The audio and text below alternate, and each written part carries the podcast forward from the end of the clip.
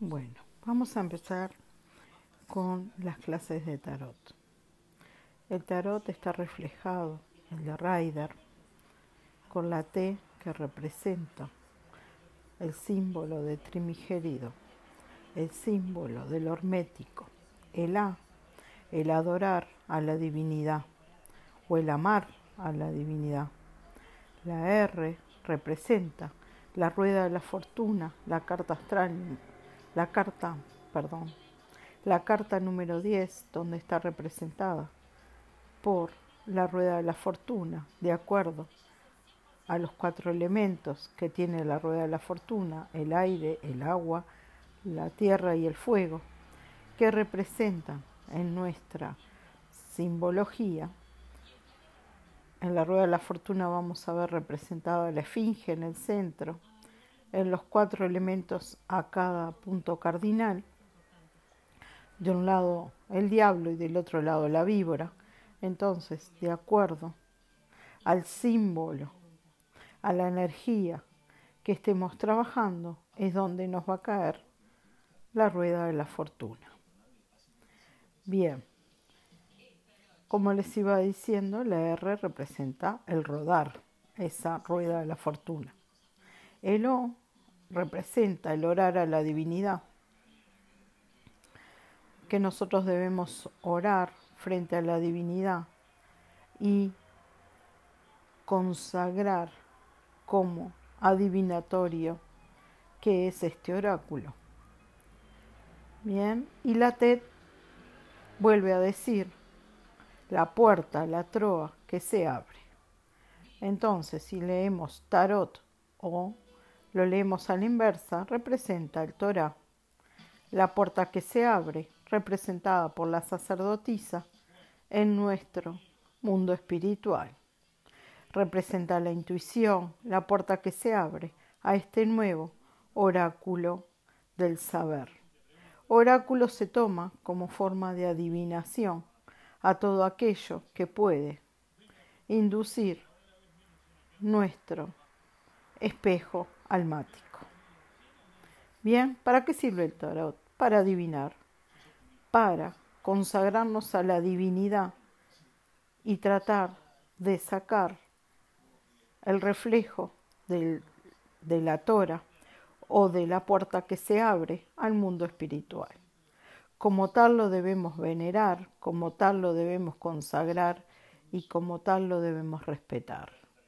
El tarot no sirve para tirárselo uno mismo. Podemos usar los arcanos mayores para eh, vincularnos con la energía de ese arcano mayor para ver con qué energía nosotros podemos trabajar.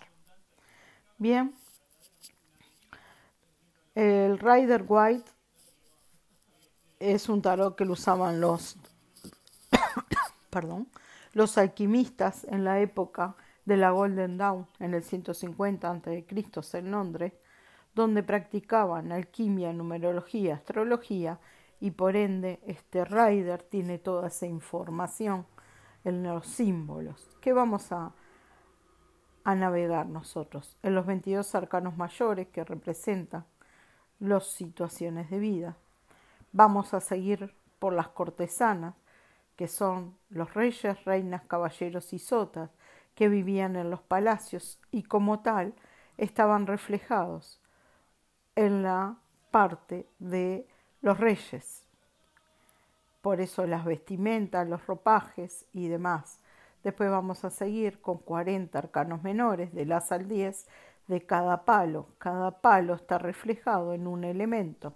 El fuego, que es el vasto, triángulo hacia arriba, representa el elemento del fuego, la acción, la energía en el trabajo o en lo sexual.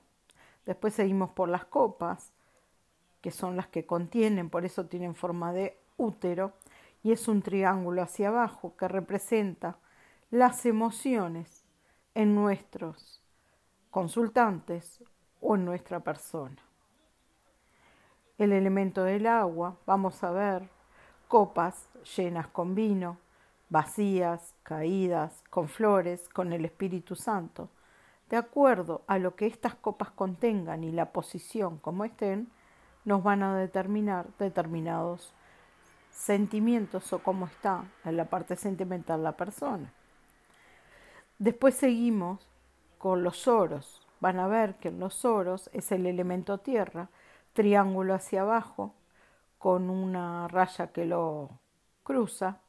El elemento tierra es porque de la vid o de la tierra se saca la vid y van a ver muy vinculado a todo lo que es el elemento tierra, a la vid. Bueno, acá vamos a ver los pentáculos, los oros, si son muchos, si son pocos, si faltan, si están eh, preponderantes en la carta. Como vemos en el 10 de oro está dibujado el árbol de la vida. Es la plenitud mayor. Bien. Entonces, los oros representan las concreciones económicas o la realización de una concreción económica o la no concreción, como el 5 de oro, la pérdida total de la parte económica, en el consultante que tengo enfrente. Después vamos a seguir con las espadas. ¿Por qué dejo el elemento espada para lo último? Porque las espadas simbolizan la ley, la justicia, el pensamiento y la forma de decir las cosas que tiene el personaje o la persona. Como veremos, el elemento aire está basado en la mente, en los pensamientos y es el triángulo hacia arriba con una rayita que lo atraviesa. Bien, los cuatro elementos están relacionados, tierra, agua, aire y fuego, con los símbolos también de astrología, porque tenemos signos de tierra, signos de fuego, signos de agua y signos de aire. Los signos se subdividen en esos cuatro elementos, entonces este tarot en la contemplación nosotros vamos a ver que no solo tienen elementos, sino que está vinculado a la astrología, a la Kabbalah, y a la numerología. Bien, vamos a comenzar con los 22 arcanos mayores. Dicho esto, y vamos a trabajar del 0 al 21, pues el 0 es el loco y en el rider está como el número 0. La diferencia entre arcanos mayores y menores es que eh, el arcano mayor va a tener el número y el nombre. Eh, tenemos una gráfica representada de los 22 arcanos mayores, donde vamos a ver que cada arcano representa un nombre espiritual o u holístico, después ocupa un lugar en el árbol de la vida, en un cefiró o en una línea que une el árbol de la vida. Vamos a contemplar cada arcano o cada arquetipo, pues estos fueron pintados a mano y dibujados con elementos que tienen de alquimia, astrología, etc. Bien, entonces el elemento es muy importante que rige al arcano, porque un elemento te puede estar produciendo que es, si es el pensar, es la acción o qué es. Bien, Comenzaremos por el loco, el número cero. Y tenemos una historia del viaje del loco. Se dice que el loco va viajando por cada uno de los arcanos hasta llegar al 21, el mundo a sus pies. El loco representa el cero, la inocencia, el lanzado. Vamos a contemplar una carta de color amarillo con el sol en la espalda, respaldándolo arriba de una montaña. Esta montaña, no sabemos, ese precipicio, si lo lleva a un metro, 15 centímetros, o qué profundidad hay debajo de las montañas. Las montañas representan obstáculos a la vida de las personas. Acá vemos parado en una montaña, pero con un pie adelante y otro atrás, como en falsa escuadra, un perrito protegiéndolo, en la mano lleva una rosa blanca y en la derecha Lleva un basto no florido con una mochila con poco equipaje. Y si ampliamos la figura vamos a ver el sol, eh, la rosa en el lado derecho también. ¿Qué significan las rosas? Las rosas son las flores de los alquimistas.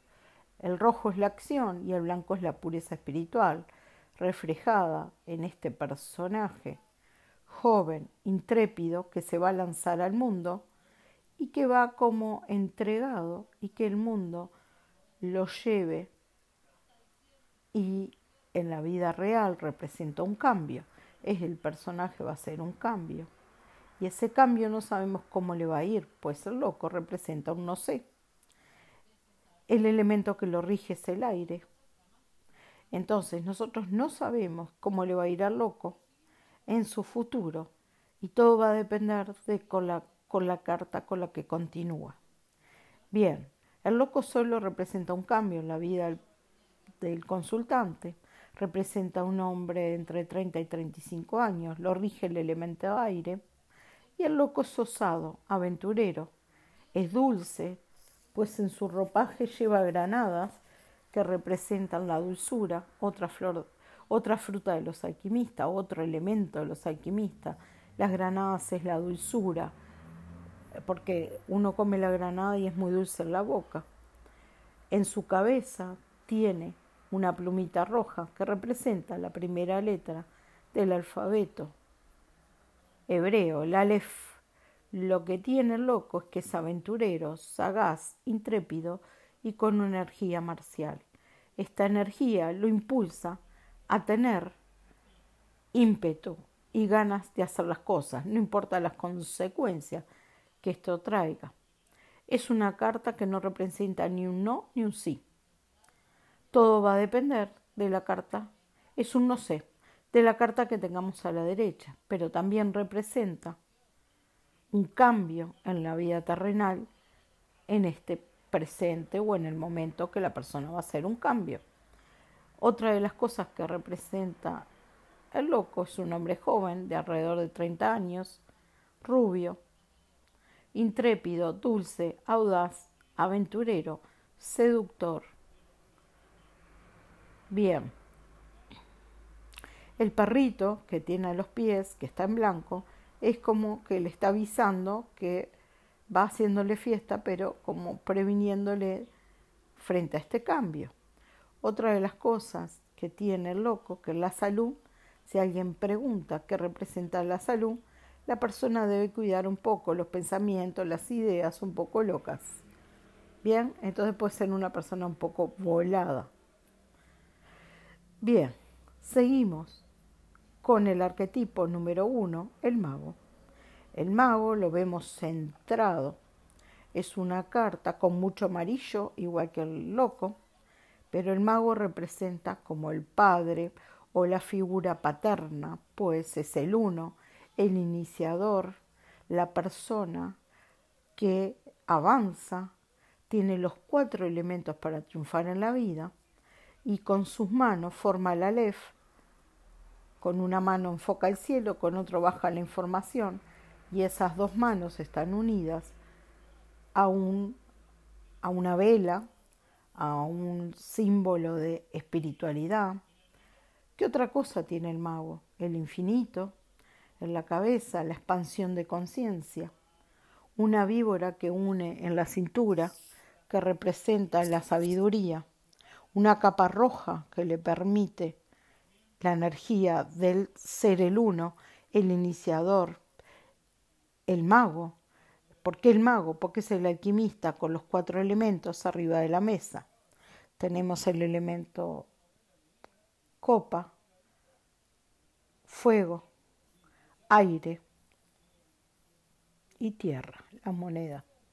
El único límite que tiene este mago es la mesa y es autoimpuesta. Entonces el mago tiene todo para triunfar. Representa el inicio de algo nuevo, lo rige el elemento Mercurio. Mercurio está regido para la comunicación, para los negocios, para el liderazgo, para la comunicación. Es un inicio, un principio de algo en la vida del consultante. Puede ser un inicio de pareja, un nuevo trabajo, un nuevo desafío, un nuevo proyecto. El mago tiene alrededor, es joven también, unos 35 años más o menos, pelo rubio o castaño. La profesión del mago puede ser líder, em, dueño de un negocio, gerente, emprendedor, todo lo que maneja un liderazgo y un generador. También representa en la salud el mago, al ser el uno, está regido por la columna que es lo que lo sostiene. Tenemos más elementos, más elementos alrededor del mago. Hay flores que rodean al mago. Vemos eh, su capa roja, como los alquimistas, pero la túnica es blanca, habla de un ser espiritual contactado con el más allá. Tiene la capacidad de bajar la información y tiene la capacidad de triunfar en todo lo que quiera. En la salud, el mago debe cuidar la columna vertebral, los pies y la cabeza. ¿Ok? Bien.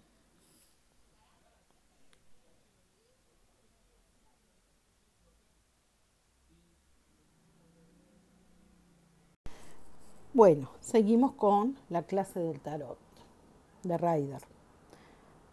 Ryder, eh, ¿por qué se toma Ryder como tarot? Aprendiendo el Ryder, uno puede tirar cualquier tarot que esté compuesto de 78 cartas, compuestas por 22 arcanos mayores, 16 cortesanas y, y 40 arcanos menores, 10 de cada palo. ¿Ok? con lo que jugamos a las barajas.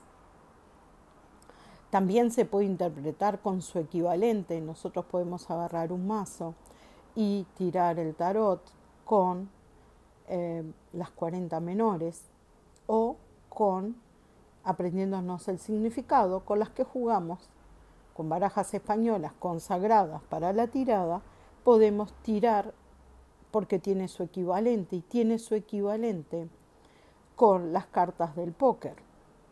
Bien. Bueno, la idea ahora es seguir con la sacerdotisa. La sacerdotisa está regida por la luna. Debajo de su pie tiene una luna y los pies parecen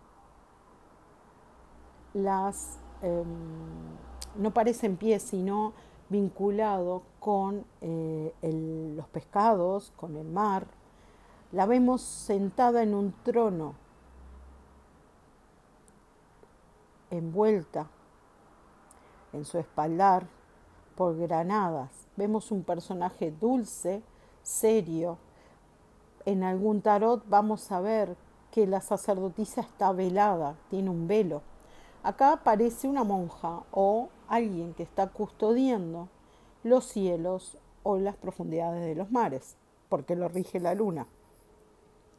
En su brazo derecho tiene el Torat, la puerta que se abre, la tora que abrimos, la puerta que se abre para nuestro despertar espiritual.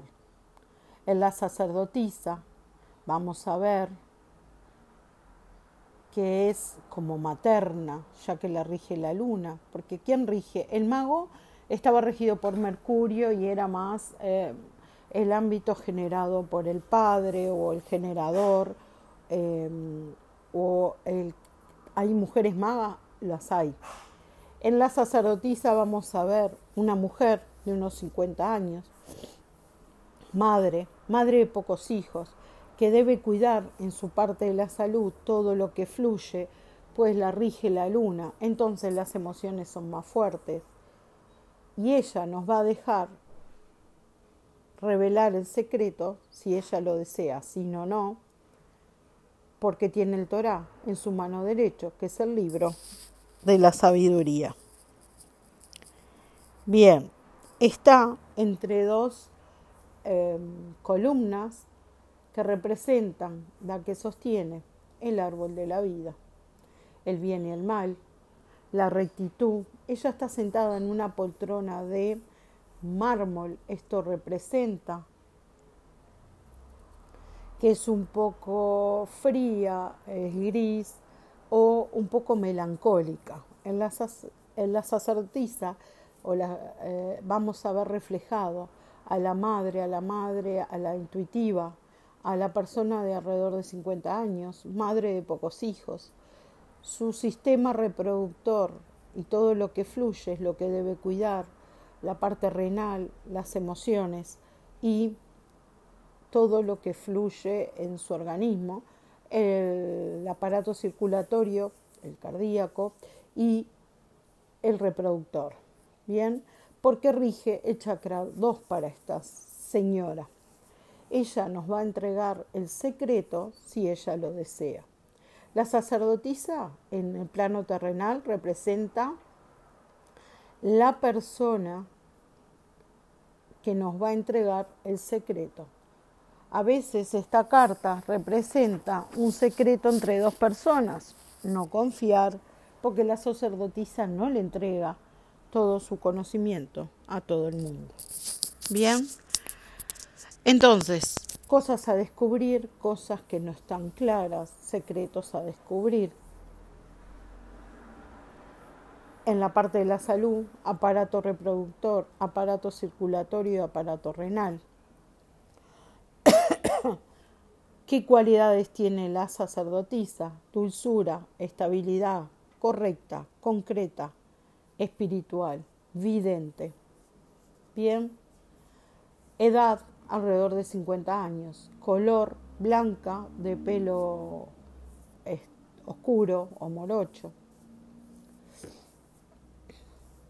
Bien, entonces en el plano terrenal representa algún secreto a revelar o que algo nos vamos a enterar en poco tiempo.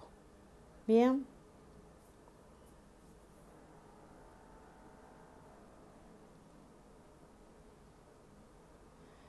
seguimos con la emperatriz. La emperatriz la vemos empoderada. En un lugar se dice que son los fondos o los jardines del castillo donde vive, con un ropaje totalmente distinto a la sacerdotisa. En ella vamos a encontrar almohadones de telas caras, una túnica blanca contra el cuerpo y otra de colores arriba. Ahí ya la vamos a ver, vamos a ver estampado en los almohadones y en su ropaje el símbolo de Venus. Venus representa la diosa del amor.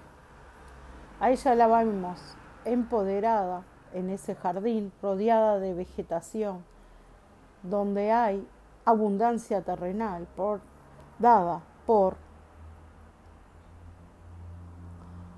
el maíz, el agua, los bosques, el árbol y su ropaje, su corona y sus joyas, más símbolos que tiene, representa que es una mujer poderosa y está protegida.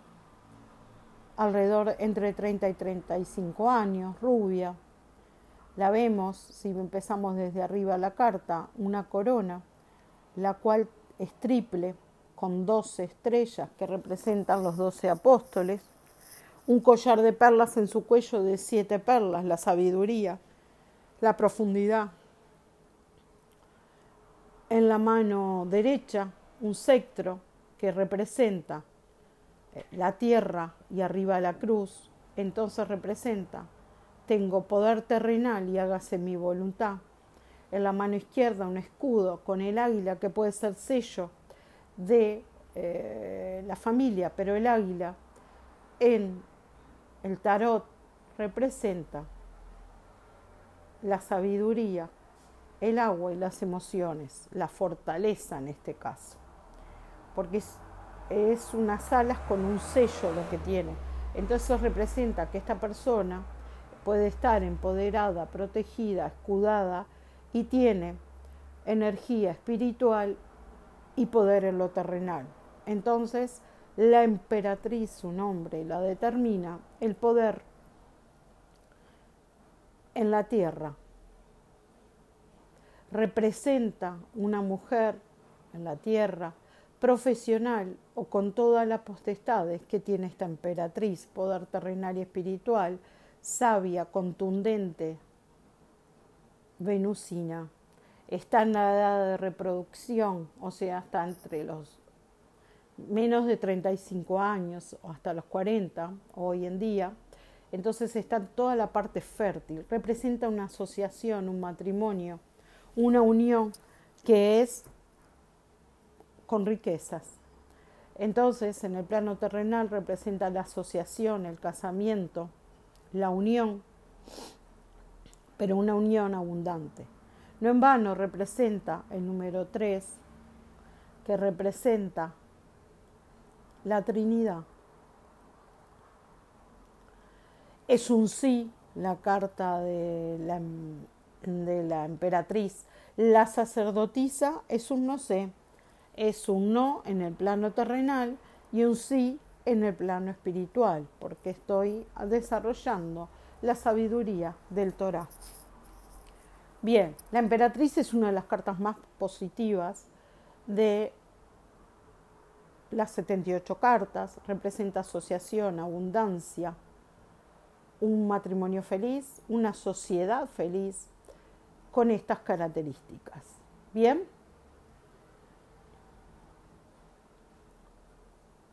Ahora nos vamos al emperador. Se dice que la emperatriz y el emperador hacen un buen vínculo, pero la emperatriz con el mago también me gusta y con el loco también me gusta. Bien, les cuento que el emperador representa el número 4, las estructuras, el orden.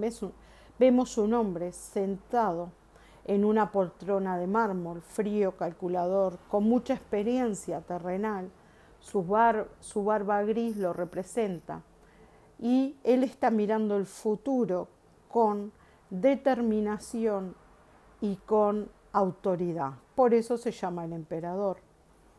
Detrás de él vemos las montañas y el color que lo predomina es el rojo. El rojo representa la energía de Marte, la energía marcial, y las montañas representan obstáculos vencidos, pues están detrás.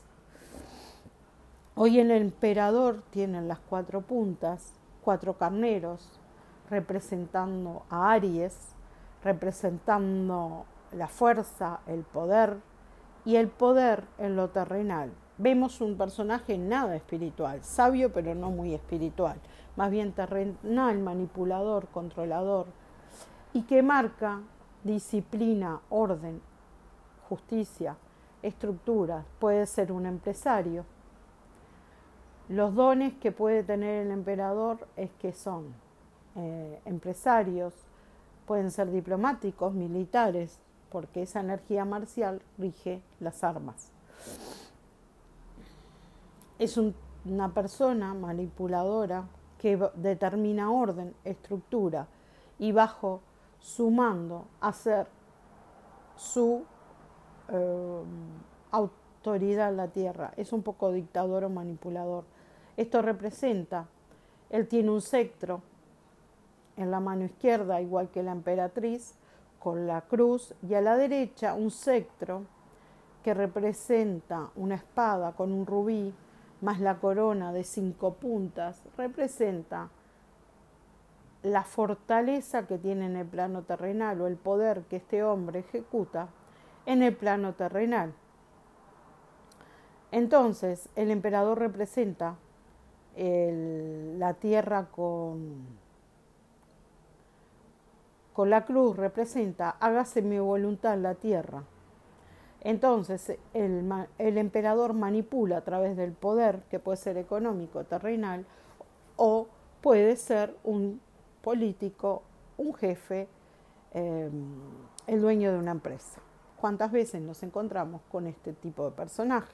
Lo van a ver mucho las tiradas, hombres que manipulan la debilidad de las mujeres que tienen al lado y a través del dinero y su poder espiritual es como ellos manipulan su entorno familiar.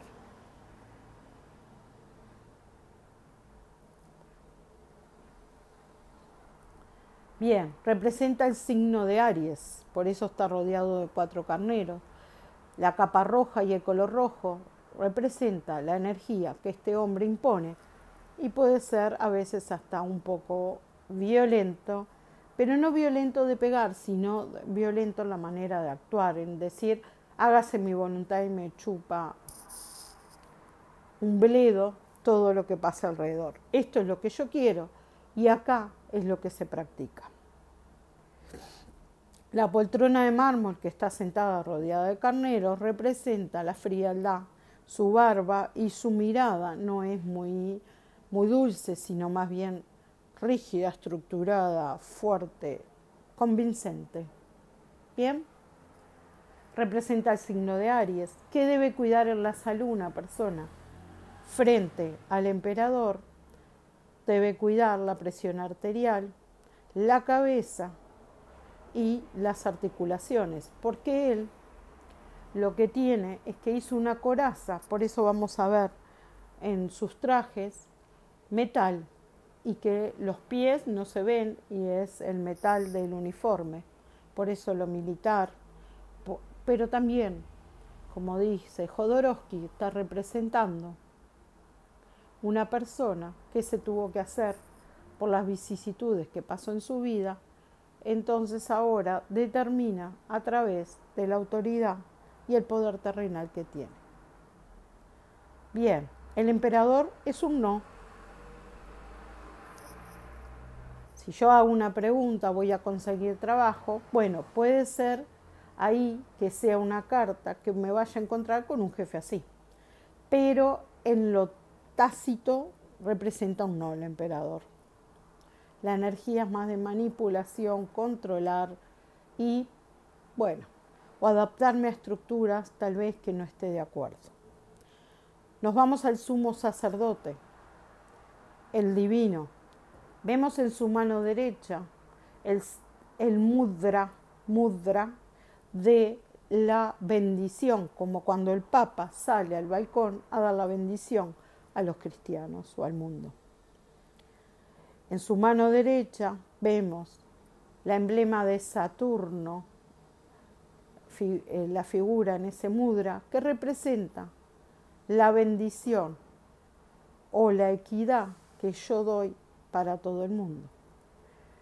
Encontrarme con el sumo sacerdote representa un movimiento en mi vida, un cambio, pero este cambio me lleva a un ascenso. Puede ser en el plano espiritual, terrenal, emocional o en mi vida en particular.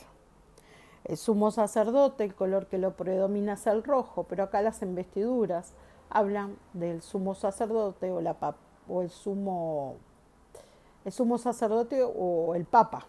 Bien, está rodeado de cruces.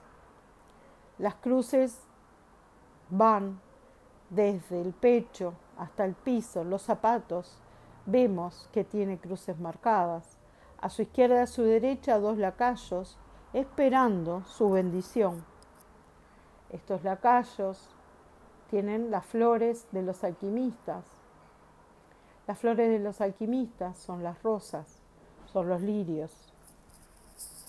Las rosas representan la alquimia y los lirios también. La fruta de la granada representa la dulzura, la montaña representan obstáculos a vencer, las espadas representaban el pensamiento y el poder, el basto, la acción en lo físico, que puede ser en el trabajo o en lo sexual, las copas representan todo lo que son las emociones en las personas y de acuerdo a cómo ellas estén, nos va a estar hablando de cómo está emocionalmente nuestro consultante. Y llegamos a los oros, que es la productividad que viene de la tierra. De acuerdo a los oros, como estén las figuras, también nos va a representar como el 10 de oro, el árbol de la vida y la plenitud, rodeado de familia y bendiciones. Bien, volvemos al sumo sacerdote. ¿Qué tengo? Una corona de tres niveles, igual que la emperatriz, con 12 estrellas o 12 cruces de oro. Acá hay poder terrenal y espiritual. y los doce apóstoles vuelven a aparecer. Las cruces representan la parte espiritual, su capa roja que no es como la del emperador, sino es por la investidura que es señorial que representa el sumo sacerdote. Y por debajo sus túnicas o las poleras o las prendas que tiene son grises, que es la, la sabiduría ancestral. El estar en una poltrona de mármol, pero acá vemos que su corona supera eh, la poltrona, acá vemos sabiduría, espiritualidad, y también vemos que Él está elevado y es capaz de darnos la bendición. La carta está centrada, está mirando como para el futuro. Entonces, en el plano terrenal representa un ascenso en mi vida o en la vida del consultante. Estoy ascendiendo un paso mayor. Al sumo sacerdote lo representa el signo de Tauro y se dice que Tauro es el dueño de los bienes materiales. Entonces acá tenemos un personaje sabio, culto y con poder terrenal y espiritual y con em, poder económico. Bien o su lugar que ocupa en el mundo nos trae una postura en la parte económica. A Tauro le rige todo lo que es el cuello, la garganta, las, vías respiratorias. Entonces, frente a la enfermedad, el consultante pregunta cómo voy a estar en la salud, debemos cuidar todo lo que es garganta, timo y vías respiratorias. Bien. ¿Qué oficios puede ocupar el sumo sacerdote? Un guía espiritual, un maestro, alguien con poder, puede ser también un juez, un abogado, un, un alguien que trabaja en el poder judicial, pero con cargo, alguien que le gusta imponer la justicia o que es muy justo con los demás pero tiene mucha sabiduría. Bien. Bueno. El cambio está marcado y es con ascenso. Hay que ver la carta que sale a la derecha para ver dónde está el cambio. Bien, por acá dejamos hasta el sumo sacerdote y después seguiremos con los demás arcanos mayores. Gracias.